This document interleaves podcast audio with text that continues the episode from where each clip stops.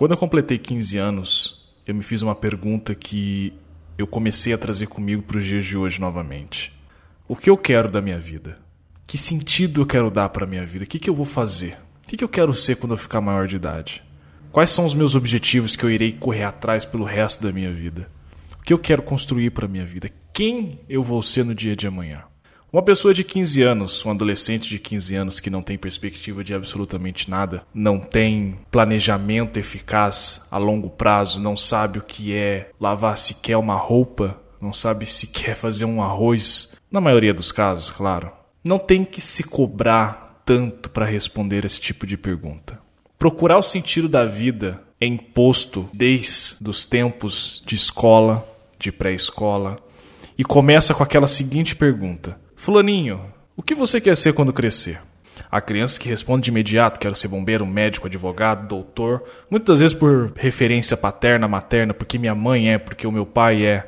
E às vezes, quando você insere essa pergunta na vida de uma criança, você automaticamente já está criando dentro dela uma expectativa. E a expectativa que lá na frente pode se transformar em um grande transtorno. Você colocar uma pressão sobre uma criança perguntando o que ela quer ser quando crescer, no intuito de ativar um lado criativo, um lado assertivo dela, para que ela já saiba que caminho trilhar, é muito injusto.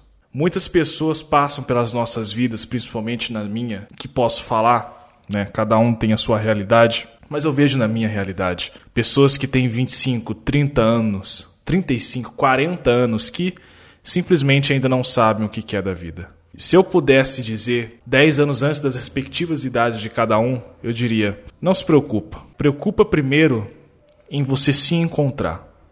Se encontra primeiro no seu caminho. Se encontra primeiro no que é para você importante nessa vida. Você trabalha porque você precisa ou você trabalha porque você gosta? Você vive ou você sobrevive?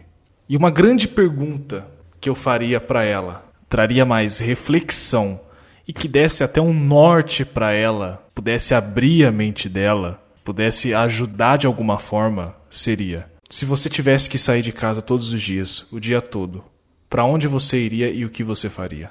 Talvez seja uma pergunta mais ampla e não tão direta quanto perguntar o que ela quer ser quando crescer. Nesse episódio eu quero falar muito sobre a busca pelo que é importante e o que dá sentido à nossa existência. A busca pela nossa existência, do porquê estamos aqui. Por que estamos refletindo sobre a vida, sendo que a nossa vida se resume em acordar, trabalhar, voltar para casa, dormir e no outro dia, tudo de novo e hoje eu quero falar com vocês sobre o real sentido da vida. Eu peço que você ouça esse podcast com bastante atenção. Diferente dos outros que a gente já gravou, que você faz lavando louça, indo para academia, indo para o trabalho. Esse em específico eu queria que você separasse um tempo para ouvir e para refletir com bastante atenção sobre o que a gente está conversando, principalmente se você está no momento de muitas dúvidas, no momento de muitas decisões a serem tomadas. Preste muita atenção, porque vai ser um papo excelente. Saudações, senhoras e senhores, sejam bem-vindos para mais um episódio do Mr. Play, aqui, direto do site O Turno Livre.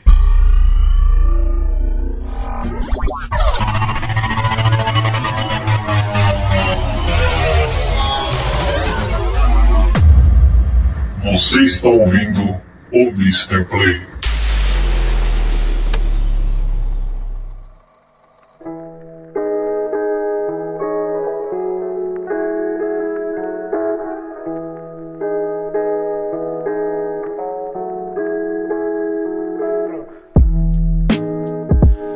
Recentemente eu assisti aquele filme da Disney, o Soul. Um filme muito bonito, visualmente eu achei ele incrível, muito bem feito, uma qualidade excepcional e com uma mensagem. Como todos os filmes da Disney, Pixar, DreamWorks talvez, que não faz parte, mas também trabalha com animação, eles transmitem uma mensagem. E nesse filme, nessa animação, é uma mensagem que vai bem de encontro ao que eu quero falar com vocês hoje aqui nesse episódio. Comenta-se sobre se preocupar mais com as coisas simples, com o que nos faz feliz, do que com achar o sentido da nossa vida, uma razão pelo qual nós vivemos. E é muito louco, você tem diversos programas, filmes, séries que tratam muito sobre a nossa existência, do porquê estamos aqui, qual o meu objetivo de vida, o que eu quero fazer com a minha vida. Eu quero achar um sentido para minha vida. Eu não quero simplesmente acordar, trabalhar, dormir e morrer. Eu quero fazer algo além. Eu quero buscar os meus ideais. E esse filme, o Soul, ele traz, no meu ponto de vista, que cada um pode interpretar para si e trazer para sua realidade, mas que basicamente é mostrar que existe uma vida além de um propósito. Nessa animação, eu não vou falar muito sobre ela porque não é o foco, mas ela retrata muito sobre um contraponto do que a gente busca sobre dar um sentido à nossa existência. E eu vi muita gente elogiando bastante o filme, dizendo que é isso mesmo, não é isso mesmo, e tem que ser assim, você não tem que se importar tanto para dar sentido à sua existência e não sei o que, tal, tal, tal, tal, tal. Eu vejo algo que me conforta e que eu consigo encontrar um equilíbrio entre achar um sentido para minha existência e continuar vivendo uma vida além de um propósito.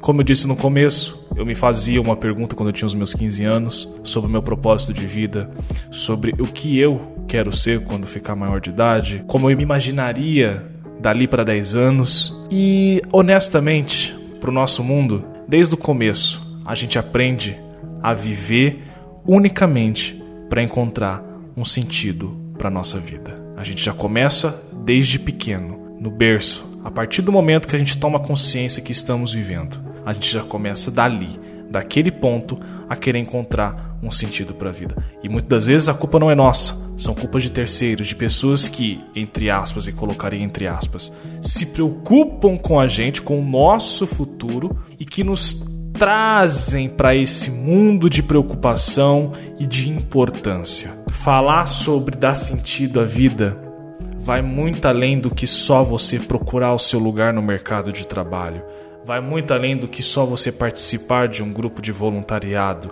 vai muito além do que qualquer coisa que você possa fazer para que te tire da tua bolha profissional. E eu consigo ver um lado positivo e um lado negativo das duas partes. Se você não vive, se você não busca seu lugar no mercado de trabalho, se você não busca os seus ideais, você não tem futuro. Você não come, você não bebe, você não paga suas contas. E se você se preocupa muito com a tua existência, com o seu propósito de vida, você também não consegue achar um futuro para si.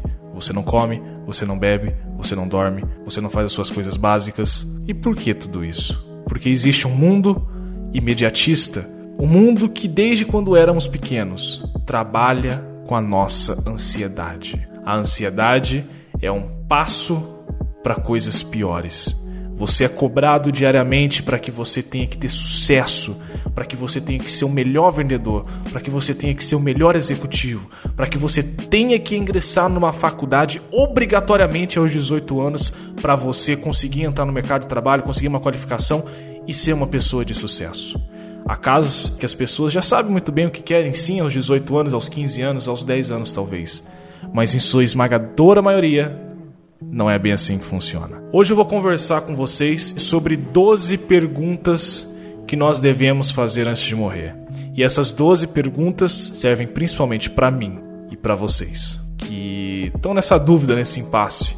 Largo mão de tudo ou continuo buscando meu objetivo de vida? Largo mão dos meus sonhos, largo mão do que eu estou correndo atrás para aproveitar o momento que eu estou vivendo. E olha, se você quer um conselho, encontre um equilíbrio entre as duas coisas. E eu acho que vai ser o melhor para todo mundo.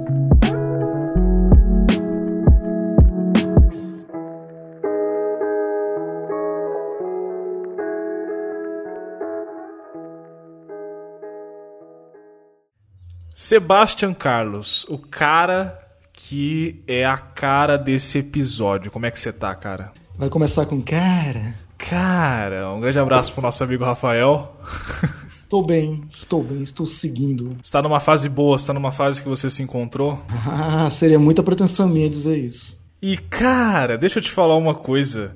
É, quando eu te mandei essa pauta para você, pra gente gravar sobre sentido da vida e como a gente pode encontrar o nosso propósito, os nossos ideais, você hum. sentiu assim um pouco, não sei, talvez ansioso pelo tema ou quando a gente fala de propósito de vida, você meio que cagueia isso, whatever? Não, não me senti. Eu, eu, tô, eu tô mais nessa. Não totalmente, mas eu tô indo mais em direção a essa segunda fase que você falou. Mas acredito que falar que eu tô cagando para tudo também não é mentira, porque ninguém tá cagando para tudo. Quem se dá o trabalho de falar que tá cagando pra alguma coisa, tá se importando ao ponto de falar que tá cagando. Senão eu nem falaria. Tem, tem um nome para isso, né? Você sim, se pegou em algum momento da sua vida pensando no que você queria ser lembrado? Você, tipo assim, chegou a um período da sua vida que, sei lá, normalmente isso acontece ali na crise dos 20 e poucos anos, né?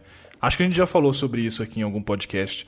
Que chega um hum. período da sua vida que você para e fala assim: Meu, o que, que eu tô fazendo com a minha vida? Sabe, o que, que ah. eu. Que, pelo que, que eu quero ser lembrado? Pelo cara que. Peraí, sei lá, não, não, não, não, é uma indireta para você, por favor. Não sei. Não, mas... mas... são duas coisas diferentes que você falou aí, se você me permite. Por favor. Você falou, primeira coisa, o que, eu tô fazendo com a minha vida? Isso aí pode acontecer em vários momentos da tua vida, uhum. né? Eu não tenho essa fase, não tive essa fase pelo menos de 20 anos. Eu fui. Eu acho que é mais assim, é um tempo ocioso, assim. Você tá vendo a, sua, é. ociosidade na sua vida e você se pergunta isso. Seria... Você vê que você não faz nada pra merda nenhuma. É, não, então seria um pouquinho mais tarde, seria a famosa crise dos 30.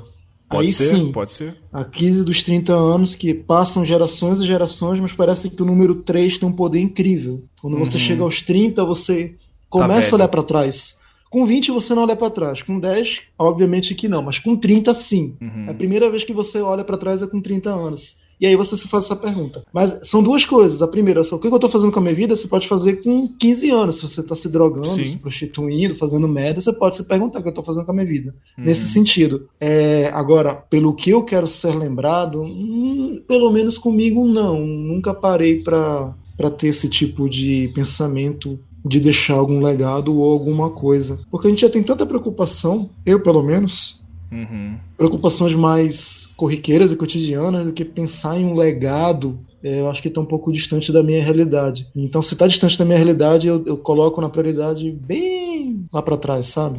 Mas isso não te nunca, incomoda? Nunca pensei. Não, não. Talvez porque eu acho que, que deixar alguma coisa um legado, eu sou um pouco egoísta, sabe? Então, uhum.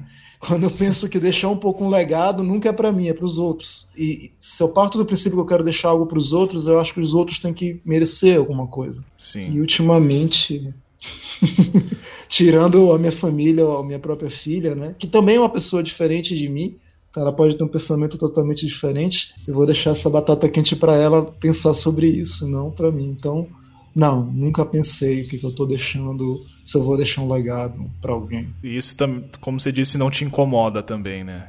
Não, nem um pouco. Você acha que tem um porquê da, do porquê as pessoas elas carregam para si essa cobrança de procurar o propósito de vida. Você acha que tem algo a ver assim mais com quem lê ou quem estuda mais sobre isso, tá mais propenso a, a pensar nessas coisas? Cara, cara, não tem jeito. É, a, me, a, mesma quantidade de pessoas que você for perguntar é a mesma quantidade de respostas que você vai ter. Sim. Então, não. Sim e não. Porque sim, porque tem N tipo de pessoas e não, porque eu acho que no fundo ninguém está muito. É, quando, quando se fala em legado nessas coisas, em pensar. É sempre a primeira, a primeira causa que vem em mente de todo mundo é a causa própria. Uhum. Se a causa própria ajuda num bem comum, beleza, mas sempre a causa própria. Todos esses ideólogos, ideologias ou qualquer tipo de coisa, governo incluso, religião Sim. e tudo mais que uhum. abarque bem comum, começa com alguém que se invocou com alguma coisa que tocou ele muito pessoalmente. Sim. Então, é a partir daí desenvolver toda uma linha de pensamento de ação. É, eu comecei falando nesse programa, nesse episódio, no comecinho dele, que eu falei, não sei se você viu, sobre aquele filme O Soul da Disney. Hum. É, não foi proposital eu querer gravar sobre isso e, coincidentemente, o filme aparecer. Né? Tanto é que durante a gravação eu assisti o filme porque tem um pouco a ver sobre isso que a gente está falando. E no filme, assim, a gente vê um rapaz que tem um grande propósito de vida e a mensagem do filme resumido pelo que eu entendi e que outras milhares de pessoas também entenderam é: tem como você viver mais tranquilamente aproveitando o momento do que se preocupar com o seu objetivo, com aquilo que você almeja, com o seu propósito de vida em si. Eu, eu gostei do filme, o filme assim é muito bom, realmente é muito bem feito, tem uma linguagem muito boa, trilha sonora fantástica que te que sabe cativa de um jeito interessante e só que assim eu lendo bastante a respeito disso eu consegui enxergar muitos pontos extremos dos lados, sabe? Gente que defende não, você tem que viver porque a vida é curta demais para você só aproveitar, você também tem que procurar algo para você ser lembrado, você tem que procurar um objetivo pela sua vida, o seu propósito, os seus ideais. E vejo outras pessoas falando: "Não, meu amigo, não é bem assim. O capitalismo tá muito em alta, você já é cobrado diariamente e você tem que calma, vamos respirar, vamos aproveitar o momento. Deixa que o amanhã a Deus pertence. E eu analisando esses dois, esses dois lados assim. Bem, bem extremos, eu, né? Então, eu, eu, eu não consegui encontrar um meio termo. E talvez uma forma evangelística, entre aspas, minha aqui, é tentar juntar essas duas coisas e trazer um meio termo, sabe? Um equilíbrio para quem às vezes está num momento de muitas questões, de muitas dúvidas, pensando ainda no dia de amanhã, o que, que ela quer fazer com a vida dela, com o tempo dela. E a gente está vivendo numa sociedade em períodos muito imediatistas. E a gente meio que não pode mais perder tempo. Essa é a realidade. Senão a gente mesmo se torna obsoleto. Como que você lida com esses dois lados extremos e se, na sua opinião, existe sim um meio de encontrar um equilíbrio entre as duas. Você também viveu o seu momento atual, como também você conseguir procurar os seus, o seu propósito de vida, os seus ideais. Se quiser é, pensar. Nessa segunda, nessa, segunda, nessa segunda questão, você me jogou no fogo, né? Para te dar uma resposta de um meio termo. Existe a conveniência. Sim. Você tem dois extremos, né? E é conveniente, dependendo da situação que tu tá, ir para um ou para outro. E todo uhum. mundo faz isso. Uhum. Então é conveniente para você dizer que vamos viver o agora, deixar a vida me levar, dependendo de quanto você tem a perder tomando essa ação. E também é conveniente para você falar, não, eu preciso deixar um legado, alguma coisa a ser lembrado, dependendo do contexto que você está falando isso. Então não, não tem meio termo. O que tem é variabilidade. Sim, dependendo do, do, do, que vai te trazer mais ganho. E isso puramente. Eu só abro uma exceção aqui no caso em que você esteja amando muito alguém ou uma coisa. E aí sim você talvez abra mão de, desse, digamos, desse egoísmo, dessa conveniência que você usa para tudo. Mas no resto das coisas, no dia a dia, e acho que até nas grandes questões, não. Você sempre vai escolher o que é mais cômodo e conveniente para você. Isso é normal. É, é até natural que seja assim. Uhum. E não vou dizer desejar saudável, mais natural. O tal do equilíbrio que todo mundo almeja pode acabar sendo torturante. Você, puta, tem um extremo A, extremo B, e eu tenho que estar tá ali no C. Difícil e às vezes não dá, não dá mesmo. Você Mas... acaba perdendo dos dois lados e não vai para canto nenhum. Mas você acha que isso também está relacionado ao período que a pessoa está vivendo da vida dela? Sobre questões tem quem diga mentais, quando você é mais, é, Tem quem diga quando você é mais novo, você tem mais lenha para queimar, mais merda para fazer.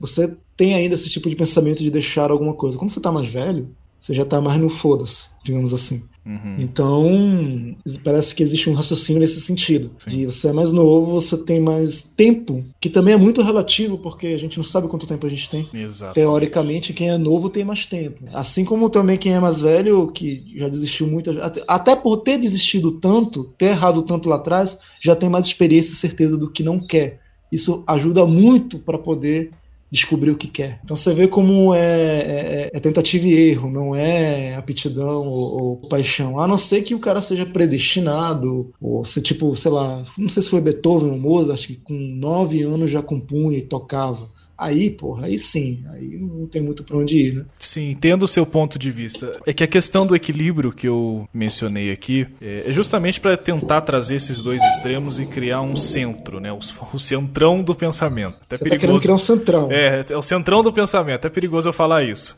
Por que, que você quer fazer isso? Uma, pergunta, uma dúvida que pulou aqui na minha cabeça. É porque, Por assim, é, é claro, assim, é difícil falar de pessoa para pessoa, porque cada cabeça é uma história, é uma sentença, é uma maneira de pensar. Eu trago para mim. Eu consigo sim continuar buscando os meus ideais, os meus propósitos de vida, como eu também consigo continuar aproveitando, eu vou deixar umas aspas aqui no aproveitando, a minha uhum. vida. Eu acho que uhum. eu consigo, porque no filme, é, até eu li um texto depois criticando total quem discordou do filme, quem não gostou, falando que ah, dane-se o objetivo de vida, você tem que aproveitar mesmo. O objetivo de vida é. é enfim, não, não vou me alongar nisso. Mas ele, ele teve que dar uma destruída em quem discordou do filme. Uhum. E assim, eu consigo, cara, enxergar um mundo equilibrado das duas formas em que eu posso sim continuar buscando coisas que são importantes para mim, para minha vida, para eu me sentir bem e continuar aproveitando os meus momentos comigo, com a minha família, com quem eu gosto, com quem eu amo.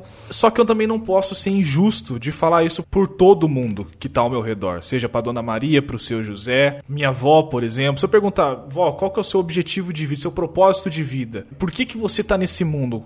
Ela não vai saber me responder. No máximo que ela possa me responder é ter criado meus filhos bem, ter participado do crescimento deles. Isso para mim já foi o suficiente. E às vezes é aí que a gente encontra um gap nessa frase de propósito de vida. Porque para muitos pode ser algo grandioso, extraordinário, gigantesco, mas como o exemplo da minha avó, às vezes é dar um futuro melhor para os filhos, como você mesmo falou, dar segurança, construir ali uma casa para eu morar sem depender dos outros, ter um rendimento bom, uma renda boa. Então eu tento falar por mim sem englobar todo mundo, mas eu não posso ser injusto nesses casos também. Sim, sim, mas eu queria pensar geometricamente. Olha, bonito. Você falou de, de, de, Vamos lá, vamos, vamos tentar imaginar aqui. Feche os seus olhos, imagine. imagine uma reta. A gente está no, no, sistema ocidental, então vamos pensar da esquerda para a direita. Então, ponto A, ponto B. Certo? Uhum. Aí você quer achar um meio. Sim. Certo? Entre o ponto A e o ponto B. Você, vamos dizer que por um milagre você acha um meio comum a grande parte das pessoas. Vamos chamar esse ponto de, sei lá, interseção AB. E vamos colocar ele exatamente no meio entre A e B. Uhum. À medida que a gente vai distanciando mais e esse ponto A, B vai ficando mais forte, ele vai tender, imagina a reta se curvando e virando uma espécie de triângulo. Então você vai ter A, AB, B. E isso, de certa maneira, é, você acaba se tornando um outro extremo, diferente de A, diferente de B. É outro ponto de vista também. Então, ou seja, o caminho do meio, no final, o equilíbrio também, pode ser uma coisa extrema também. Uhum. Sabe? Aquilo que tinha pretensão de ser um meio termo, de pegar as duas partes, no final não. E é interessante isso que você vai subdividindo essas retas em várias e fazendo o mesmo exercício, no final você vai ter alguma coisa parecida com estrela, com várias pontas. Sim. Cada uma dona de si, cada uma dona do seu equilíbrio, entre aspas. Na final das contas, você for reparar nisso, você terminar de imaginar essa, essa figura geométrica, você vai ver que não, não tem mais sentido, não tem mais A e B. Todos eles são tendendo para um infinito, para um extremo, e nenhum deles tem um meio termo. Você falou sobre a questão do, do, do objetivo de vida para uma pessoa mais velha e tal. É, é muito, é muito é, novamente, é muito relativo, né? Uhum. E é muito mais simples, de repente, você, quando tiver na idade da sua avó, você vai falar a mesma coisa. Sim. É porque muda, e né? Tá ótimo. A nossa é. mente vai mudando conforme o tempo, vai amadurecendo, vai adquirindo mais conhecimento, vai enxergando novos horizontes. Tanto é que eu até citei um exemplo sobre. É, normalmente a gente costuma perguntar para uma criança né, o que, que ela quer ser quando crescer, e às vezes por uma referência paterna, materna, ela já dá logo de cara o emprego que os pais dela possuem. E ou, eu não sei qual é a sua então, opinião. O que os pais falaram que seria legal para ela ser. Também, né? Às vezes o que eles não foram, né? E, e, e aquilo que eles não foram quer que a filha, o filho seja também. Eu não sei se você concorda com esse pensamento, mas eu acho um pouco injusto às vezes por uma figura tão, tão sem experiência, tão sem história, você já meio que plantar uma semente que no futuro pode causar uma ansiedade, porque ela acaba crescendo com aquilo na cabeça dela e às vezes não é o que ela quer. Né? Às vezes por livre e espontânea pressão ela acaba entrando nesse meio também, achando que é o objetivo dela, achando que é o propósito de vida dela, e na verdade não é. Né? Então, é, quando eu pergunto ela... para uma criança assim, o que, que você quer ser hum. quando crescer, e os pais alimentam isso dentro dela, talvez não sendo o que ela procura, pode trazer problema. O problema é que ela vai ter que aprender a resolver. E só isso já é uma grande mão para ela aprender a lidar com, com a vida em si. Que é nada mais da menos de um monte de problema que a gente tenta resolver nem sempre a gente consegue. Exatamente. e, e a, você falou da ansiedade e acho que também a frustração disso. Puta, lugar comum para todo mundo, né, cara? Nossa, nem Quando digo. você para para pensar, por exemplo, que o Einstein falou, e isso tá, tá documentado, que qual foi uma das grandes, sim, de, das milhares, é, como é que ele fala, perguntava para ele, descobertas que você fez, qual foi assim uma das que considera mais geniais, relatividade, tal, não sei o que ele falou, cara, ele falou assim, falou alemão, né? Ele falou, Lucas, que ele descobriu velho, já no laboratório, já velhinho, ele podia escovar os dentes com sabão. Ele falou que é uma das coisas mais caralho, toda a vida usando porra de dentrífico e o sabão tinha o mesmo objetivo, eu conseguia. Aham. Meu Deus, deve ser horrível, né? Mas é, enfim, mas ele descobriu como tinha limpar os dentes, né? Uhum. E você pensar também em termos de frustração que o, o Hitler, na verdade, ele queria ser artista. Pois é verdade. Ele É se verdade. frustrou tanto que uma das coisas, do, do momento que mais gozou era quando ele conseguiu entrar em Paris. Uhum. Dominar Paris, porque ele eu fui negado na porra da academia e tudo que representa essa cidade pro artista, que é a meca dos artistas, né? Sim. é, Paris e tal, e eu consegui subjugar, é aquela coisa do, do, do ranço, aquela coisa meio Heisenberg, do Se cara eu não que... fui, ninguém será. Ou então eu fui maior que você, por outros meios, é claro, não pelos meios corretos dentro desse Aham. contexto que seria pela arte, ele, ele era um pintor medíocre, ele foi negado diversas vezes na academia, Uhum. e mas aí por outros meios ele conseguiu subjugar. Então você fala quando você fala de frustração, né, e de, de propósito e descoberta. É interessante notar isso aí. Faz parte do trajeto, né? Independente do momento que a pessoa tá, a frustração, ela tá ali e você lida com aquilo. Tem gente que tem gente que fala de sorte. Tem várias frases sobre sorte. Sim. Tem aquela famosa que sorte é quando a oportunidade chega para quem tá bem preparado. Outros dizem que sorte é faísca divina. Enfim, eu também não tenho opinião sobre isso, porque sim, realmente quando você tá bem preparado e tem uma oportunidade, você aproveita, mas acontece você tá bem preparado e você tenta aproveitar e não dá. Acontecem outras coisas que impedem você aproveitar essa oportunidade. Pô, e aí, cadê a teoria da sorte, que é a oportunidade com preparo?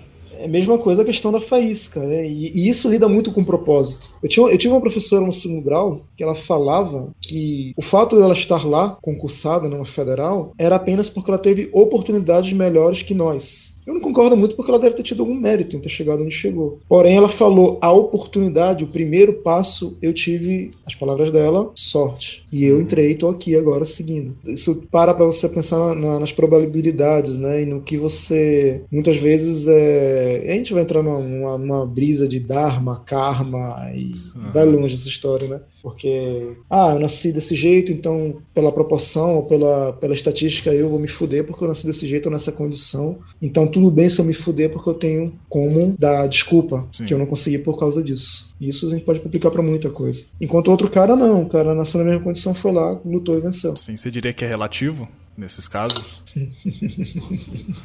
Perigoso fazer uma afirmação, né? A gente vive em, Eu- grandes eu diria perigos, que- É. viu? Pra assumir certas coisas. Eu vou te- Principalmente nos dias atuais. Quem diria, quem diria que você poderia, não hoje em dia mais, né? Mas lá, 15 anos atrás, voltamos 30 anos no passado, eu chegasse para algum jovem falar tudo isso que você faz com seus amigos, esse seu jeito engraçado, despojado, você vai ficar milionário com isso. Basta você fazer isso na frente de uma câmera. Uhum. Quem diria que um dia a gente ia che- poder chegar nesse nível e falar isso? Ninguém, né? Então, Tentativa. é perigoso, é perigoso. Tentativa e, e quanto tempo você tem para fazer a tentativa e quanto tempo você tem para errar e qual é o custo desse erro. E a gente pode falar de risco calculado. Eu vou eu chegar numa oportunidade, eu vou dar 100% em cima dela. Você pode, é legal, mas se você perder 100%, como é que você fica? Você consegue recuperar depois 100%? Consigo. Beleza, mãe, vai fundo. Puta, não consigo. Pô, então arrisca 20, 30% nisso e guarda o restante para outra oportunidade. É uma maneira de se pensar. É,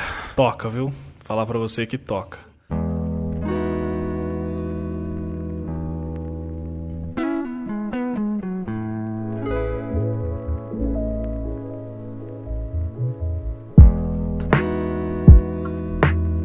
Como eu falei pra você, fiz um apanhado na internet de 12 perguntas que a gente pode fazer pra entender ou raciocinar melhor sobre o sentido da vida ou sobre a busca pelo que é importante. Aí eu queria ler com você uma por uma, a gente comenta cada uma rapidinha e, enfim. Beleza, vamos lá. O que, que der pra gente argumentar mais, a gente argumenta. O que não der, a gente comenta rapidinho e passa pra outra. Primeira questão, assim, eu peguei, eu fui montando, peguei de várias páginas, páginas gringas também, tentei dar uma adaptada e eu trouxe pra cá. E uma das primeiras perguntas é: o que te faz levantar da cama todos os dias, além dos boletos e as contas e a sobrevivência? Curiosidade.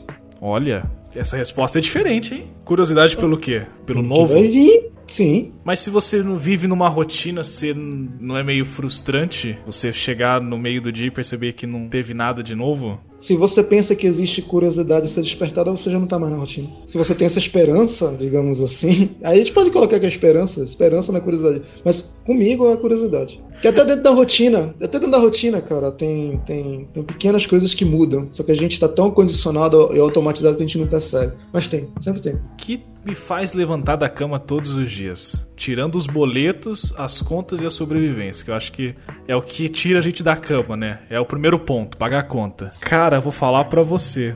Eu não, eu não refleti sobre essas perguntas, viu? Não é teatrinho aqui, não. Eu fui escrevendo então e preferi vai, não pensar. Pronto. Não, eu também não. Eu tentei pensar de maneira mais lógica possível e minha resposta foi essa. Olha, se a sua foi curiosidade. Fala assim, o alarme do celular. O alarme do celular é uma boa, cara. Ou a claridade do sol, não sei. Claridade do sol é outro. Vamos dar uma, uma, uma, resposta bem genérica, assim, né? A vontade de crescer hum. como pessoa e profissional, né? Realizar sonhos, metas, buscar o meu sentido da vida. É difícil, cara. A gente cai numa, às vezes numa bom. rotina que a gente para de pensar nessas coisas às vezes. Sim, eu, eu tô inclusive um pouco assim. Mas eu tô, eu tô exatamente. No automático, a gente entra pra... no automático, né? Sim, sim, entra, entra muito fácil. Porque a gente, a gente é condicionado a ir no automático. A gente busca sim, estabilidade, a gente não busca a grandeza. Sim. A gente busca até ali o básico. Caramba, que loucura. Vou pensar mais sobre essa pergunta, viu? Pergunta número 2. Essa aqui é interessante. Com que recheio você comeria o pão que o diabo amassou? Puta que pariu. O que, que você entende por essa pergunta, né? Vamos, vamos lá. O que, que você entende assim? É, tá, tá na merda, mas tu pode escolher alguma coisa para te acompanhar na merda. Nem tudo são flores, né, nessa vida. Eu poderia falar esperança. Mas eu não vou falar esperança, não. Esperança é uma boa resposta. Se você tá na merda, você é. tem esperança de que aquilo vai melhorar. Cara, mas. Cara. é, nunca mais vou falar cara desse jeito. Sem pensar no Rafa. Abraço. É, eu lembro do Didia. Didia disse. Ele e Obdúlio Varela, o, campo, o capitão da Celeste, que ganhou o título, o último título da Celeste no Maracanã, todo mundo sabe, 1950, a Copa no Brasil. O Brasil perde, quando podia empatar, ele perde 2 a 1 para o Uruguai. Obdúlio Varela falava que a, os, de, os, de, fora são. Os de fora são de palo, a torcida de fora é de madeira, são fantoches, não influenciam em nada, não temos que ligar para isso. Nosso adversário está dentro de campo. E Didia falou muitos anos depois que o time brasileiro é infinitamente melhor que o time uruguaio. E o Uruguai tinha sim esperança de ganhar, porém só com a esperança ele não ganharia. O que fez o time uruguaio ganhar? A garra, a força, a ação, o movimento. Então, se tu me perguntar com que recheio tu comeria o pão que o diabo amassou? Com garra, com força. O esperança seria interessantíssimo. Tem quem consiga converter esperança em força, mas nem sempre é, porque a esperança, por mais bonita, verde e velhaca que ela seja, que dizem que ela morre por último, ela se não for bem aplicada, se, se tiver só esperança, esperança, esperança, esperança, você fica sentado morrendo, muito esperançoso, mas você morre. Esperança é a última que morre, né? É, você morre junto com ela. Você demora, fica com ela, mas você vai morrer. E não é legal, não é objetivo, né? Morrer. Morrer abraçado morrer, com a esperança. Exato. É, eu diria com garra, com força, para tentar. Poderia botar saúde também, claro, né? Que é Sim. é primordial, mas com essas coisas, coisas que gerem movimento, ação. Que as pessoas dizem que às vezes começa na cabeça, no espírito, para poder gerar ação, mas muitas vezes, se você tem isso quebrado, ou isso está muito devagar, a ação por si só gera a esperança, e o otimismo e tudo mais. Sim. Então costuma se pensar que você tem que ter primeiro uma coisa para ter outra e não necessariamente. Sabe aquela coisa de não sei o que eu vou fazer, mas vou fazer alguma coisa para ver o que acontece? Preciso me é mexer, assim. né? Preciso me mexer, gerar movimento. Isso eu vivi faz pouquíssimo tempo atrás. Alguma coisa eu preciso fazer, gerar movimento. Não, não sei, tá, eu tenho, eu tenho meu plano, claro, não foi na louca. Eu tenho um plano mais ou menos lógico que mandaria, vou fazer, mas vou fazer isso aqui, mais alguma outra coisa para cá e para cá e para cá. E vou continuar tentando. Hum. E o lance do imediatismo que tu falou mais cedo também é foda, porque você tenta e não tem a resposta lá no ato, puta, mas não saiu que nem o, o cara da internet falou que ia sair não, continua tentando, continua tentando, continua tentando. Não pensa no, no resultado, pensa no movimento. Se tu conseguir enxergar um resultado, por menor que seja, e não o ideal, a ideia é ter algum resultado dentro daquilo ali, Sim. já é uma diferença e tanto. Já é melhor do que estar tá parado, inerte, por mais que você esteja com muita esperança. Eu comeria esse pão com raiva, com o recheio da raiva. Ódio. força do ódio. Não, não força do ódio. É, não sei. Talvez a raiva. É, já diria Conan. O medo desperta fúria. Fúria. A raiva. Sim. Então sim, eu sim. acho que a raiva é um bom motivador, viu? E principalmente quando a coisa fica feia, quando dá uma merda inacreditável e você por algum acaso fica amedrontado, você se sente com medo, eu acho que a raiva é um ótimo motivador quando usado com sabedoria. Sim. Sim. sim. Você s- se sente motivado pela situação ruim que você está vivendo através da raiva. É uma força. É uma É uma força. força. É um vetor para alguma. Vai te jogar para alguma direção, às vezes para baixo. Pra Mas, baixo, porra, é- exato. É, é uma força. Sim, Eu, eu, eu considero movimento e, e- e vetor, falando matematicamente, muito melhor do que uma coisa estável. Porque às vezes, se você tá no ponto de você tá na merda, estável continu- significa você continuar na merda. você não saiu do lugar. Você não sai do lugar. Você permanece ali. A tentativa É. e erro nessa frase, nesse recheio, seria a- a- o alface, né? Do, do pão. e a raiva seria o hambúrguer, talvez. Porra, Né? a proteína. A proteína. É. Então é um Pode crer. composto de vários ingredientes que você mistura e dá um belo de um sanduba amassado pelo diabo. Você pode até viver de alface, Rogerinho, mas você não evolui se não comer carne. Não evolui, não evolui, não te dá força e falta o carboidrato, né? O pão é o carboidrato, é o que vai te dar Proteína. sustância. então tá tudo certo. Acho que assim, né? O recheio seria o motivador. Você já passou por uma situação ruim.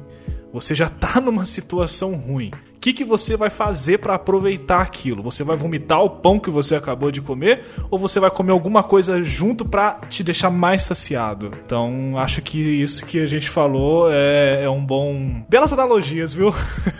Fiquei orgulhoso agora. Que se tornou verdade sobre você que faria o seu eu de 8 anos atrás ou 10 anos atrás chorar? Ah, bota, pra, bota 20 pra mim, vai. Porque 10 anos atrás não muda muita coisa, não. Tá bom, Sérgio. O seu o de 20 anos, o meu é de 10, pode ser? Beleza. Mas eu acho que ter perdido muito tempo, ter perdido muito tempo, ter sido muito crédulo com, com algumas coisas. É, você tem lá a cartilha dos experientes, digamos assim, mas enquanto você não vive aquilo ali, você não aprende. E isso nenhum experiente fala. Então, faça o que eu digo, tá muito bonito. Seguindo, faça o que eu digo. Mas dentro do faça o que eu digo, tem muita coisa que não era pra você fazer. Mas você faz porque alguém disse. Você foi crédulo. O que eu diria pro pequeno Lucas de 10 anos atrás que deixaria eu triste? Cara, talvez. Talvez não, com certeza. A gente não ter conseguido realizar certas coisas que a gente queria realizar por influências de terceiros. né? Dá, dá ouvido pras pessoas, você tem um sonho, você acaba comentando esse sonho com as pessoas, as pessoas criticam e você, por medo de desapontar ou por achar que elas estão certas, você deixa de correr atrás e depois você vê que foi uma decepção. Ter dado ouvido demais às pessoas que não deveria ter dado ouvido.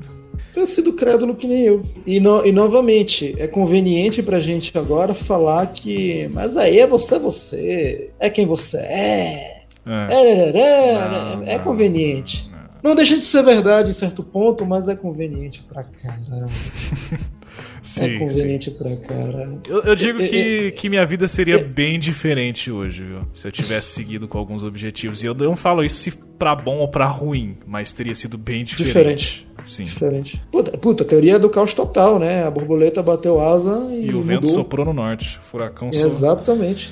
Teoria do caos total. Cara, eu, eu tenho pontos chaves na minha vida em que literalmente é a teoria do caos total. É a borboleta batendo asa. Eu consigo dividir pontos em que se eu tivesse tomado uma, uma decisão diferente, e isso envolve desde falar uma coisa aí em algum lugar, ou até teclar um enter de um e-mail, poderia mudar muita coisa na minha vida. Eu acho até perigoso, né? Perigoso pra caralho também, né? A gente fica Mas- pensando em certas E atitudes. atrativo, atrativo também. A gente.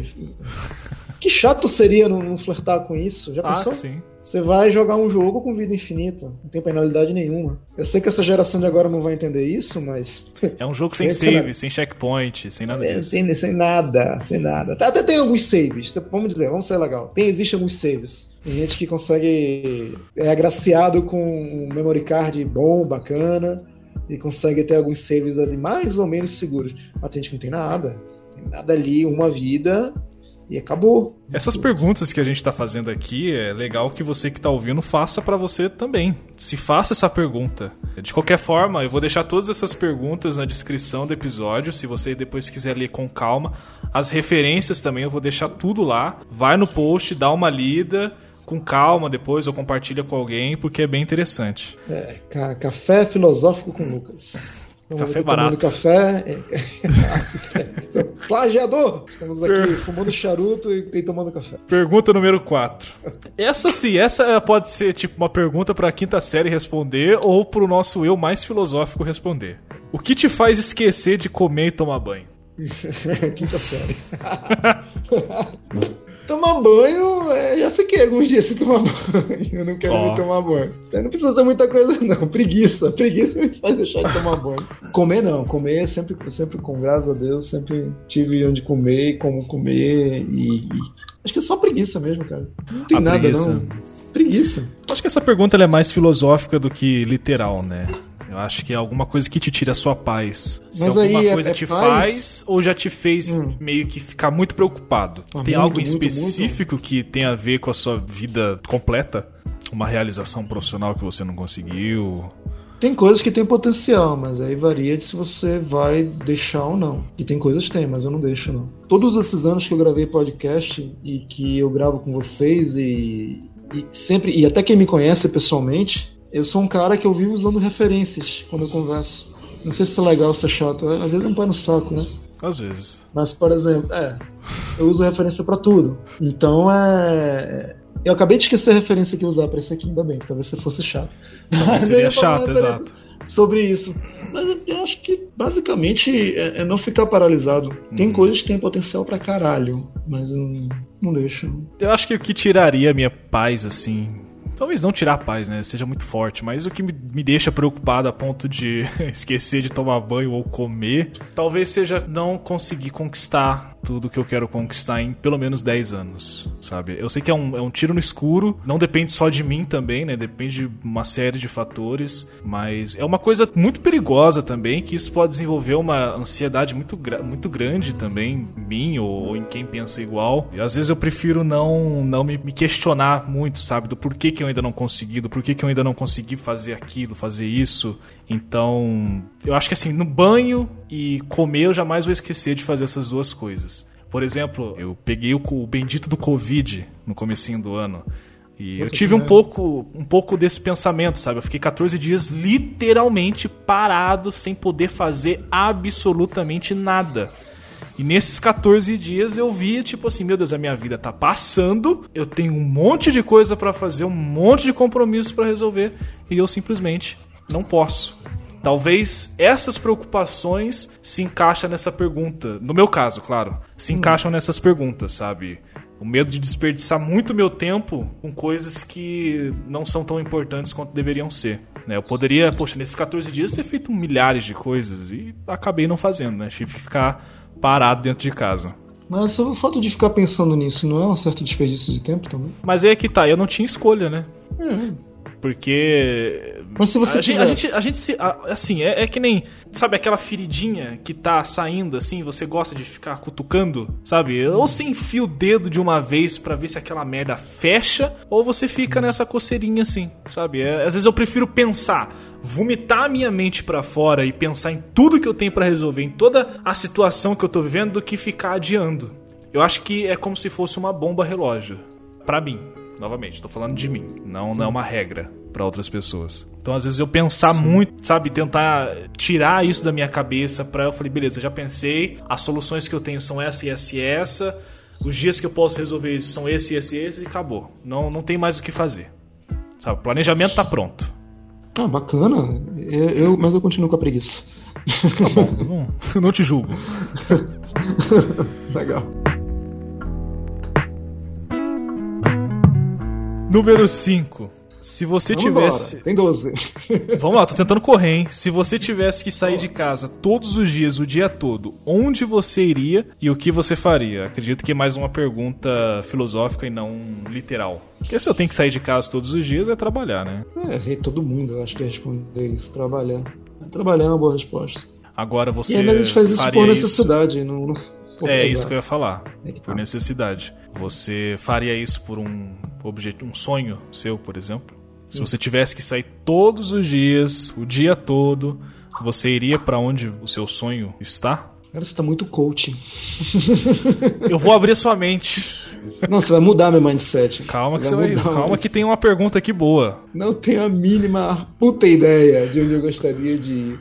Eu sou coach Porque de filosofia. A, até, até praia você vai enjoar uma hora, até bosque, biblioteca, livraria, balada, tudo isso se você for todo dia. Todo dia deixa de ser um negócio legal. É, talvez a, a, própria, a própria, talvez sim, aí sim a chance de não poder levantar ir para onde eu quiser, sim, seria mais preocupante do que o que faria eu levantar ir todo dia para um lugar. Né? Você acha que no fim até os mais preciosos sonhos pode enjoar? Mas é que você está sendo muito, muito, muito imaginário. O que é um sonho? Acordar para ir atrás de um sonho? Você viveu tá, um sonho. Primeiro cara. você tem que ter um sonho. Você, sim, não sim. sei, assim, particularidade de cada um, mas Todo mundo tem um sonho, morar em algum lugar, trabalhar em algum lugar, ter a sua empresa, seu negócio. E é aquilo, né? Tem gente que fala que se o seu trabalho não é divertido, você está trabalhando no lugar errado. Hoje em dia essa ah, pergunta não existe que, mais, porque. Que lindo, que lindo. Você, isso, né? você não está trabalhando no lugar um errado, eu na acho. boca do filho da puta que fala isso. Mas enfim. É, eu acho que assim, acho que.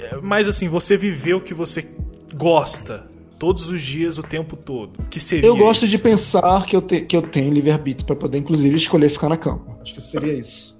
É muito Não, não quero, eu não, eu não quero. Não, não, é uma maneira de se pensar. Eu não quero ter a obrigação de que, nossa, estou indo para o meu sonho, eu estou indo para o meu. Não. Eu se, se eu quiser deixar meu sonho, hoje o meu sonho, mandar ele pastar, eu posso mandar meu sonho pastar. Se eu quiser, tenho esse poder. Eu não sou escravo do meu sonho. Esse Se é um eu sou escravo positivo, do meu sonho. É um. Até que, até que ponto isso é um sonho? Você virou um coach agora, hein? Não, não virei coach. Você me tocou, cara. Isso aí é. Você tá me cutucando, eu tô respondendo, pô. É, é a escravidão do sonho, né? A pessoa só vive para isso. É, e, e, e, tá cheio disso, por exemplo, essa primeira fase linda que você tá falando agora, né? As pessoas estão trabalhando linda, várias aspas, né? Uhum. É muito cômodo falar isso, é muito legal quando o cara tá lá, é rico, quando o cara tá lá bem sucedido, com o seu memory card, seu save garantido. Dá para falar isso. É que nem Renato Russo falava. É, você não vai. Quem, quem não tem rede embaixo não vai tentar um triplo mortal. Tem uma rede embaixo, bonitinha, e tem ambulância lá no canto do, do circo, ele vai tentar um triplo mortal, um quádruplo, um quíntuplo, Vai fazer o caralho de asa lá em cima. Agora que não tem nada, não. Opa, peraí. É por isso que até como eu falei no começo, né? Há casos e casos, situações, situações, vidas e vidas. Tem gente que tem a chance de largar tudo e tentar correr atrás dos sonhos. Tem gente que não. É, número 6. Se você soubesse que iria morrer daqui um ano, o que você faria e o que você gostaria de ser lembrado? O que eu faria, eu viajaria os lugares que eu não conheço, que eu quero conhecer. Hum. E o que eu faria para ser lembrado? Se você tem essa intenção. Não, não tenho, não tenho essa pretensão. Não tenho essa pretensão. Quando você fala ser lembrado o quê? Por pessoas, pela humanidade, não. Do, na maneira que você interpretar, você responde seja não, pessoas, eu estou interpretando assim, ser lembrado, acho que pelas pessoas que me amam, eu vou ser sempre lembrado, isso eu posso ter certeza. Talvez ser esquecido durante um tempo, ah, whatever. Totalmente esquecido acho que não, mas a vida precisa seguir. É, uma hora todo mundo vai ser 100% esquecido, cara. A terceira geração da sua filha não vai lembrar quem foi Sebs. Acho que, tá, acho que é a segunda. Exato. Não vai lembrar. A, a, gente, a gente, talvez não a gente, mas quantos netos aí sabem quem foi o avô? Eu sei quem foram os meus avós. Até os que eu não conheci. Mas aí, será que o, essa molecada sabe? Sabe, sabe nem quem é o pai. Pois é. Então, então você viajaria. Viajaria, viajaria. Eu acho que eu tentaria fazer também todos os minhas vontades de a curto período, sei lá. Se é um ano, é muito pouco tempo. Então não dá para você pensar é, em nada, em investimento para é. construir. Não dá, não dá. Esquece. Acho que é gastar Carreira, o que você construiu. Esquece. É tocar o zaralho, no meu caso não zaralho, mas viajar e viver experiências. Aí sim. E Aquela aí, lista sim, de 100 coisas para você fazer antes de morrer, né? Sempre tem. E você acaba sim, dando viajar os, os lugares que eu quero ir, viver as experiências que eu quero viver, e aí sim. Aí, aí sim, aí muda de figura aquela questão do, do 100% na, na, na oportunidade, 100% na, na arriscar. Aí sim, seria 100% em tudo. Uhum, é. Arrisco tudo 100%. Porque, é porque você já sabe quando ano. vai acabar, né? Quando vai ser o seu fim. É uma certa vantagem até. Você só tem que ser bom de matemática, não tipo o Jorginho Ging, que calculou viver até os 80, gastou tudo até os 80 e viveu até os 86. Se fudeu. Os Acho que últimos 87. seis anos ele passou na. oitenta- É, passou os últimos sete anos fudido na merda. Mas aí. Mas Ah, até os é- 80 é- ele assim, foi né? foda. Entre aspas, gigantescas, né? Porque É. o cara viveu na, na- na- naquele hotel de luxo do Rio lá. Copacabana, Que Copacabana acho que é dele ou da foi- família dele. Foi a casa dele, aquele filho da, da- enfim, aquele bendito, seja, da onde ele esteja, aquele cara tinha tanto dinheiro que a casa dele, casa de papai, era Copacabana Palace. Imagina, deve- acho que tem uma, uma biografia da, da Jorginho Tem, tem, né? tem, tem. Que ler. Livro obrigatório, fica aí a dica. Jorginho. Que, le- que loucura, né? Que legal, que ale- aleatoriedade total aqui. Número 7. O que, que é pior? Falhar ou nunca tentar? Ah, tá na cara, né, pô? Nunca tentar. Nunca tentar? Porra, com certeza. Se, se for uma vida inteira de, de falha, já é bem melhor do que uma, uma vida parada na segurança sem fazer nada. É bem. Já troca fácil. Imagina as histórias de falha. Tem gente que ficou rica contando história de falha, aí você bem sabe disso. Você pode ser um baita coach. Número 8. Você é o tipo de amigo que quer como amigo? Você seria seu amigo, Sebs? Depende. Eu teria que ter tempo pra me conhecer bem, saber quando é que eu posso ser amigo ou não. Se eu tivesse paciência, sim. Se eu tivesse numa fase muito imediatista, Não seria seu amigo. se eu fosse um cara muito imediatista, se eu fosse esse tipo de pessoa, não, não, não ia querer me ter como amigo, não. Devo perguntar o porquê? Se você quiser. Por quê? É, porque é, leva tempo. Eu tenho muitas fases, sou de fases. Eu sou egoísta. Sabendo dosar isso aí e me entender, e tendo paciência pra tanto, aí sim, vou contigo até o fim. Mas é que tá, ninguém- hoje em dia ninguém mais tem saco pra isso, né? E eu entendo, entendo não ter saco pra isso. Não, seria, não sou obrigada, né? Então, beleza, não seja, ninguém tá te obrigando. Sim, é que nem eu falo, depende, se eu tivesse uma fase. Se eu tivesse uma fase mais tranquila, tivesse tempo pra conhecer alguém pra, pra pensar e tal. Aí sim, beleza. Ah, Um dia posso passar um estresse aqui, mas eu sei que lá na frente o retorno vai ser legal. Agora Você- não, cara, um amigão, um cara perfeito, um cara não. Essa pergunta é Seria. interessante também, né? Você não tem como mentir pra você mesmo, né? Se você seria ou não seu próprio amigo, ou se você casaria com uma pessoa igual a você. Porque. Você sabe, cara. Você sabe quem é você. você. Eu posso falar aqui que eu, tipo, ah, eu seria meu amigo porque eu sou super gente boa, eu ajudo os meus amigos. Mas lá no fundo, lá no fundo a gente sabe da realidade dura e bruta que é a nossa vida. a nem gente sabe.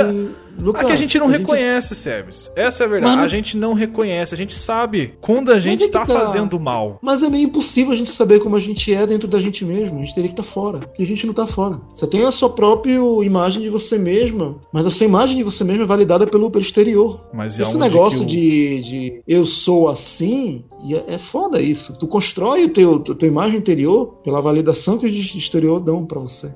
Você não acha que isso também é, é uma tentativa de buscar uma perfeição pra pessoa se aceitar? Por exemplo, ela afirmar que, precisa. tipo, claro que eu seria Hum. meu amigo, claro que, que eu casaria com uma pessoa igual a mim, e ela não bota na mesa os defeitos dela? Ou talvez bota, mas por ela se conhecer, achar, achar que as, as resoluções do defeito dela cola pra todo mundo. E o que, na maioria Talvez dos tenha, casos, tenha não feito acontece. isso agora. Claro que não. Na maioria não, quase sempre. Só todos, né, basicamente.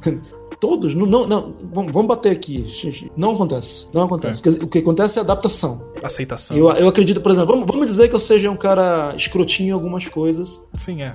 mas eu sei que eu, eu não sou um cara ruim. Né? Eu sei, eu não tô querendo mal. Um exemplo. Eu, eu sou escrotinho com algumas coisas, mas eu sei que eu não sou um cara ruim. Agora, pra outra pessoa entender isso, ah, aí outra pessoa entender que eu entendo dessa maneira e eu querer que outra pessoa entenda dessa maneira, vira uma loucura. Ela vai entender minhas pequenas coisas escrotas como pequenas coisas escrotas muito menores do que eu acho, ou muito maiores, como defeitos irreparáveis. E aí não tem o que fazer, porque ela enxerga dessa maneira. É aquela coisa. Eu já, eu já briguei com pessoa. Com, tipo, eu mexi sem sacanagem, isso é verdade, cara. Um palito de dente que estava ali pra fazer não sei o que. Eu achei que era lixo, eu peguei e joguei no lixo. A pessoa vai reclamar comigo. Por que você mexeu neste palito de dente? Eu falei, meu Deus. Ou seja, pra mim é uma coisa idiota. Mas pra pessoa não foi. Mano. Talvez Então, aí? seja a bomba que explodiu, né? É o acúmulo de coisas É. que Também, né? Enfim, é complexo isso. Não tem como a gente se validar estando aqui no, nessa carne, nessa pele. A gente teria que estar lá fora e Uhum. conviver com a gente mesmo, estando de fora, pra poder falar. Difícil, viu?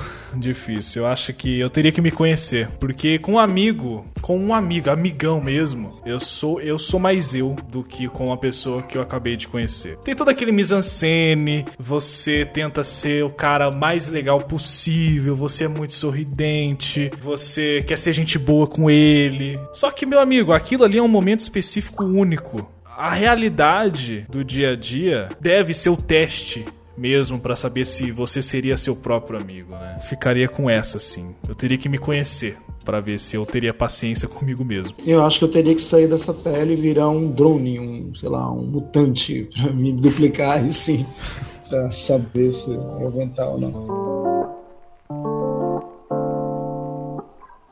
Vamos lá, pergunta número 9, hein? Se ganhasse 100 milhões. Essa aqui é mole, fácil. Se ganhasse 100 milhões de reais, você sairia do seu trabalho? Essa é aquela não pararia pergunta. de trabalhar, mas, mas sairia do meu trabalho com certeza. Essa é aquela pergunta pra você refletir se você trabalha o que você gosta. Porque se você ganha 100 milhões de reais e você decide sair do seu trabalho, é porque você não trabalha com o que você gosta. Será? Eis a questão. A pessoa trabalha. per- pergunta pergunta para um músico de rua que, que, que- faz o que ama, mas não ganha um real por dia. Se ele Com ganhar 100 milhões de reais, ele continuaria indo pra rua, pegando mijada, arrisca ser assaltado. Ou ele teria um estúdio, um lugar pra ele. Ah, né? Mas qual é o trabalho dele? Atual. É ir pra rua, pegar mijada, ser assaltado. Não é ir pro estúdio de 100 Mas e a execução? Ah, Aí sim. Aí sim. Aí você Entendeu? tá indo além. Então não é trabalho. Aí é, sei lá, carreira, ofício de vida. Aí sim. A, a tua aptidão, o que você pensa fazer como. Aí, porque com 100 milhões, cara, na boa. Não é mais trabalho. É, é hobby. Exato. Então, então não é mais trabalho, é hobby. Esses caras não trabalham, esses caras têm um hobby. Tipo, o Bill Gates tem um hobby de querer acabar com a malária. Ele não precisa, ele quer. É o hobby escurecer o sol, né? Tu viu essa? É, limpar, limpar a água do planeta. Porra, Exato. nobre pra caralho, mas é um hobby, ele pode. Ele sabe, tem lá quanto ele já gastou procurando uma vacina pra malária e não conseguiu. Eu, eu sairia sim. Não sei, acho que com 100 milhões você pode fazer, tentar tantas coisas, fazer tantas coisas. Errar tanto, né? Você pode descobrir novos desejos, né? Você pode descobrir que você na verdade gosta de só ser rico. É tentador, a, a- a gama de merda que você pode Exatamente. fazer. É tentador. É Sabe, tentador você tá amparado com 100 milhões, então sairia sim, com certeza. Criaria sonhos. Nem realizaria sonhos, eu criaria sonhos. Exato. E aí, sabendo que um ano depois você vai morrer, né? Aí, porra, aí é perfeito. Porra, 100 milhões Exato, você ganha por 100 ano. milhões pra gastar em um ano de vida. Puta que pariu. É lobão. Provável que você 50 dure um mês, né? 50 anos a mil. Puta que pariu. Ai, caramba. Pergunta número 10. Qual a diferença entre estar vivo e realmente viver? Existência. É aquilo, né? Você vive ou você sobrevive? Não, cara, dá pra viver e sobreviver ao mesmo tempo, sim. Quando eu tô indo pro trabalho, pegando o ônibus 5 da manhã, eu tô sobrevivendo. Quando eu vou pra praia, eu tô vivendo. E aí? É a mesma vida. E aí? Você tem um equilíbrio.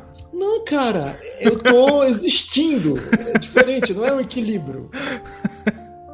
Até o cara, não os miseráveis, coitados, mas até o cara que é pobre, que tá lá na periferia e tal, que você vê o cara feliz da vida, chega sexta-feira, ele vai tomar a cerveja dele, comer o churrasco dele, namorar com a menina dele, ele tá vivendo. Uhum. Mas às segunda, seis da manhã, ele tá lá no trabalho. Sobrevivendo. Aí ele tá sobrevivendo. Ele vive sobre. Aí a gente tem a proporção de cada coisa. Aí tem gente que vive muito mais do que sobrevive, e tem gente que sobrevive muito mais do que vive. Tem gente que só sobrevive, né? Convenhamos. esses não duram muito, infelizmente. Eu acho que é, é disso que você falou mesmo. É... Caraca, Não, mas olha só, não, mas olha só. Olha só o que, que essa pergunta, ela traz muito sobre o que esse programa tá falando. Principalmente baseado no filme. E, e realmente, cara, uma coisa assim, claro, não vou ser injusto, né? Cada pessoa, cada pessoa, cada história de vida, uma história de vida, cada situação, uma situação. Mas eu consigo viver, eu consigo também sobreviver. Trabalhar é uma sobrevivência. Procurar os meus objetivos de vida é uma vivência ou uma sobrevivência? Isso é uma pergunta pra mim? Não sei, pode ser retórica, pode ficar no ar.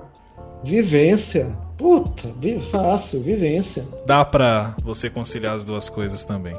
Isso tranquilamente. Sim. Trabalhar é necessário, é é uma necessidade de todos. Tenho certeza que da sei lá, 100% de quem tá ouvindo isso aqui e da gente também, a gente precisa trabalhar e a gente também consegue viver. Tem gente, como a gente disse, infelizmente não tem esse luxo, mas é possível. Essas pessoas que não têm esse luxo, que muitas vezes arrumam força nos sonhos para poder lá na frente batalhar, batalhar, batalhar, conseguir. Talvez a carência de uma determinada coisa faça você ter força, tirar força, ou criar força para poder ir lá. Coisa que quem consegue estar tá vivendo, de repente, abre muitas aspas, se acomoda um pouco. Pergunta número 11. Imagine que você tenha 90 anos e está prestes a concluir a sua vida. Qual conselho do futuro você daria para o seu eu de hoje? Lembrando que ninguém tem, tem 90 com... anos aqui, né?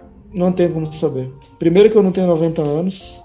E segundo que o espaço entre 40 para 90 é 50. Vai depender muito do que eu viver nesses 50 anos. É mais tempo de vida do que você tem hoje, né? Exato. Como é que eu vou ter a pretensão de dizer com 40 o conselho que eu vou dar para mim com 90? É ilógico, não tem como. V vamos mudar então? Imagine que você, né, imagine não, né? Você está com 40 anos. Que conselho você daria é, para os Sebes de, sei lá, 20 anos atrás? Seja crédulo. Isso tá lá atrás já. Não seja tão crédulo. Seja crédulo, mas não seja tão crédulo. Desconfie mais. Mas não só desconfia, faz alguma coisa. E só também só ficar desconfiando, é, levanta. Dá um esporro no Sebs aí, vai. É, é, é, bem semelhante à pergunta que a gente fez atrás, né? É. Sobre as decepções do nosso eu do passado, né? O que, que decepcionaria Sim. tanto? É um conselho, não cometa certos erros que a gente sabe que não vai agregar em nada. Tem coisa Sim. que, beleza, é, ok, agregou, foi uma tentativa e foi um erro, mas tem coisas que né, a gente sabe que não, não tinha necessidade de ser feita. Mas até isso é, é, é, é, difícil falar, porque às vezes por um erro você se tornou quem você é hoje. É, por isso então, tem que pesar muito, né? É, então eu vou chegar com 90 anos perfeito, né, para poder dizer, veja bem, não bebendo faço, do jeito tem. que tá, com certeza não. É, não, claro que não. Então, como, como, como? Não tem como quem você é no futuro é do que você tomou, tomou decisão no ano passado, isso é lógico. Então, você falar, dar conselhos para você, eu, eu não gosto disso. Você vai dar conselhos pro, pro passado, porque é de uma arrogância. É o cara que tá lá, é, é, o filho do. Não, não é nem o filho, é o neto do magnata, que começou o império do zero, do nada, lavando bota na rua. Mas o neto do magnata vai chegar para o magnata. Veja bem, vovô, você deveria ter feito assim. Mais fácil. né? Pra ele. Puta, muito fácil, muito fácil pra ele falar que o velho se fudeu todo, o pai se fudeu um pouco menos, mas o, o neto tá lá gozando a vida toda. Então aí é fácil, né, cara? Aí é fácil você pegar e falar. 11 perguntas, vamos para 12 agora. São perguntas de autorreflexão para você, às vezes, enxergar coisas que você não estava enxergando, né? Dia a dia, preocupações diárias, você acaba não pensando em você mesmo no seu eu. A décima segunda pergunta, que veio de um livro de Mário Sérgio Cortella: Se você não existisse, que falta você faria? Ah, gordo safado. não, não, não. De novo, repete essa pergunta, mas com a voz dele. Ah. Você tá querendo demais já, né? Não, não tô querendo demais, não. Eu te aguentei durante 11 perguntas. Eu tenho direito de. Não, eu nem sei imitar ele. Tem um sotaque ah, muito. Eu te dou tempo, vai, abre um vídeo dele aí. Aqui, abre o um vídeo dele. Que... Posso botar um áudio dele fazendo essa pergunta. Então pronto, melhor. Tem, tem esse áudio? Tem? Tem, tem uma isso? palestra dele que ele dá, que tá, tá de boletim. Trabalho de cor, né? Eu trabalho de cor achar esse ponto aí. Não, tá em uma das referências que eu mandei para você, tá lá. Ah, tá. Eu, Cortella, no dia que eu me for, e eu me vou. E você também. Mas eu não quero ir. Eu quero ficar. Lamento. Só tem um jeito de ficar. Se você fizer falta. Eu tenho um livro chamado Viver em Paz para Morrer em Paz. E nesse livro eu faço uma pergunta na capa que eu queria fazê-la aqui agora. A pergunta é: se você não existisse, que falta faria? Não pense nisso numa sexta-noite após beber um pouco. Se você não existisse, que falta faria? Por exemplo, tem gente que faz uma falta imensa. Alguém que te criou, alguém que te apoiou, alguém que estava contigo. E tem gente que não faz falta nenhuma. Sim, qual, qual é a pergunta? Desculpa. Se você não existisse, que falta você faria? Nenhuma, nenhuma, oh. nenhuma. Pô, tá lá. É aquilo, se uma árvore cai numa floresta deserta, vazia, ela fez ou não fez barulho? Porque não tinha ninguém para ouvir. Sabe? Tá querendo Pergunta provar o quê? Pra quem você procura um propósito muito grande, Sebs. É, cara. Tá, tá, você procura um propósito. Aí que tá, mas aí que tá. Você procura um propósito muito grande. Grande para você, camarada. Às vezes pra pessoa que tá do teu lado, né? Porra nenhuma. Mas você acha que é grande porque nos teus sonhos é grande para a humanidade, para todo mundo? Não, não é. Às vezes o que você faz de menor, sem pretensão nenhuma, é muito mais importante do que você tenciona fazer de grande. Pegar o lixo e jogar ali no canto. Pá. Ou separar Deixar de ser escroto. É, separar o lixo, deixar de ser escroto. Dar um bom dia, boa tarde, boa noite. Puta, você faz uma diferença enorme. Que falta eu faria? Atual momento, nenhuma. Não teria Mr. Play. Não teria, não teria esse podcast. Faria, faria muita falta. Faria muita não falta. teria. Ah, para com isso. Não teria nada. Não teria falta, cara. Acho que, assim, a gente tá numa posição. Até. Vamos ser sinceros, né? Até um podcast gigantesco. Não faria falta. Eu acho que a gente tá não. sendo muito pretencioso. Tem gente que oh. carrega um rei na barriga que não existe. E é uma grande realidade. A gente não tá em condições de dizer que, tipo, faríamos falta. Por mais grandioso que seja o feito de uma pessoa, se ela não, se ela existisse, se ela não existisse, outra pessoa faria esse grande feito cedo ou tarde. Ou outras pessoas, a história comprova isso. Sim.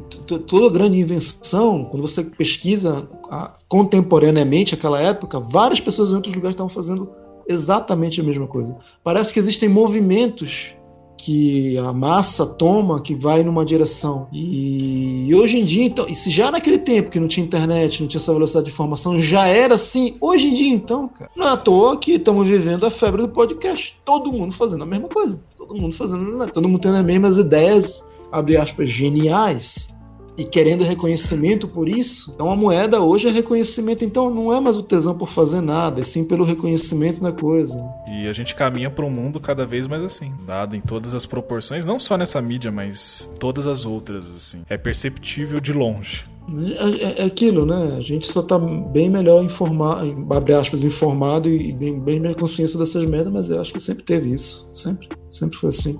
Às vezes a limitação que tinha, ao contrário, era pior ainda, fazer a pessoa ser mais, uhum. mais bitolada em certas coisas. Sebes, você um cara já vivido, 40 anos.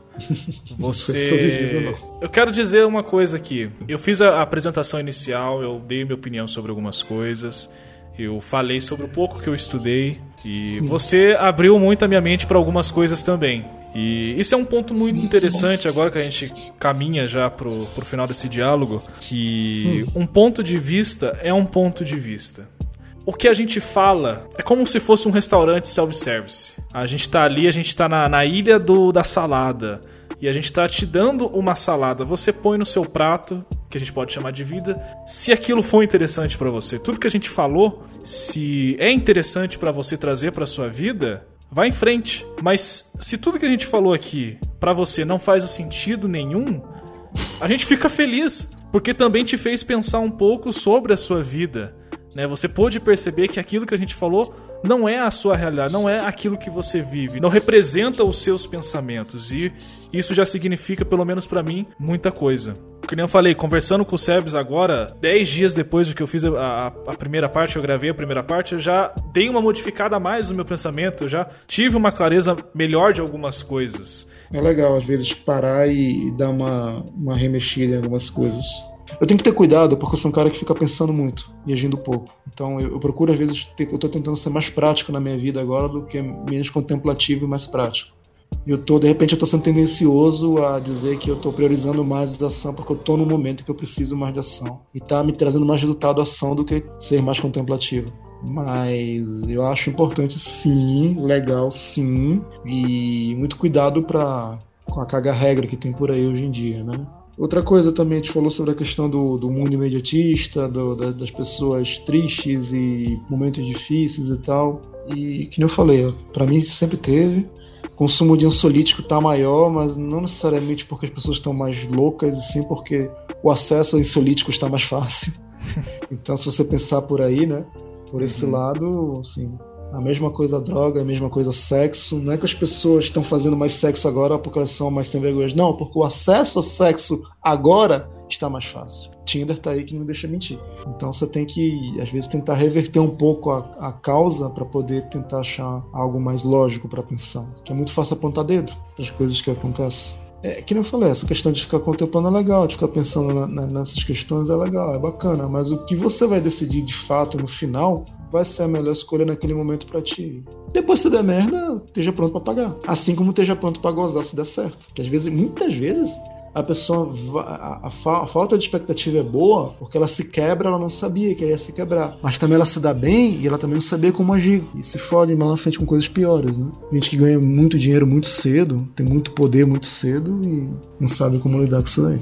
Esse podcast sirva como material para quem tá nessa fase fervorosa de busca pelos ideais, busca por objetivos, de propósito de vida ou a busca pelo que é importante.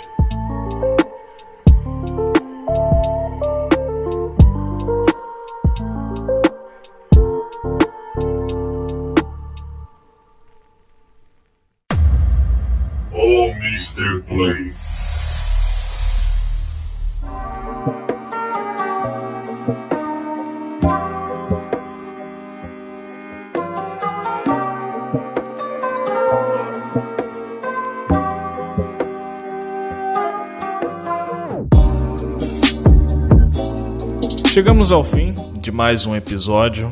E aí, o que, que você achou, meu amigo? Como é que tá a sua cabeça nesse momento? Será que você encontrou uma resposta pelo que você procurava? Será que você continuou da mesma forma? Será que ainda existem dúvidas na sua vida, sobre a sua vida, sobre os caminhos que você deve tomar, sobre as decisões que você precisa tomar? Eu entendo você, eu entendo que não é um assunto muito fácil de se falar.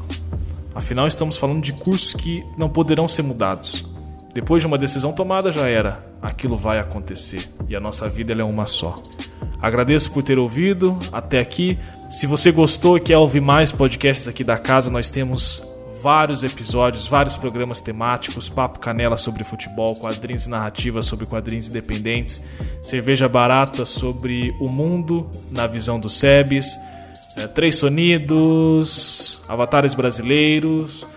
Enfim, temos vários episódios. A gente tem mais de 100 episódios publicados. Você pode escolher um. Pode fazer uma maratona também, se você quiser. Lembrando que estamos em todos os agregadores possíveis existentes nesse mundo. Basta procurar por Turno Livre. Se você quer baixar os nossos episódios em MP3, turnolivre.com você consegue baixar tudo gratuitamente para você ter um entretenimento enquanto você trabalha, enquanto você vai para academia, enquanto você vai para o trabalho, enfim. Podcast é uma mídia multifuncional, é uma mídia que você consegue ouvir, consumir e estar fazendo outra coisa ao mesmo tempo. Muito obrigado pela sua atenção.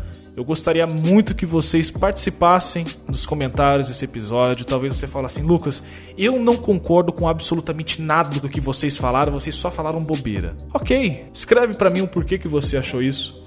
Vai que o seu ponto de vista possa me ajudar também, possa ajudar outras pessoas. Ou se você fala assim, Lucas, eu concordo até certo ponto, até certo ponto eu discordo. Comenta, conversa com a gente. Se você quer se expressar por e-mail, Mande um e-mail pra gente, contato.tunelivre.com. Se você quer mandar, não sei, talvez pelo nosso grupo no Telegram ou talvez pelas redes sociais, acesse nossas redes sociais também, todas é arroba Turno Livre, você pode mandar sua mensagem por lá. Me fala teu ponto de vista, me conta tua opinião. Vem no comentário, vamos trocar uma ideia e vamos trocar experiências também. É muito importante ouvir as outras pessoas. Senhores, muito obrigado. Nos vemos numa próxima. Forte abraço, valeu e tchau, tchau.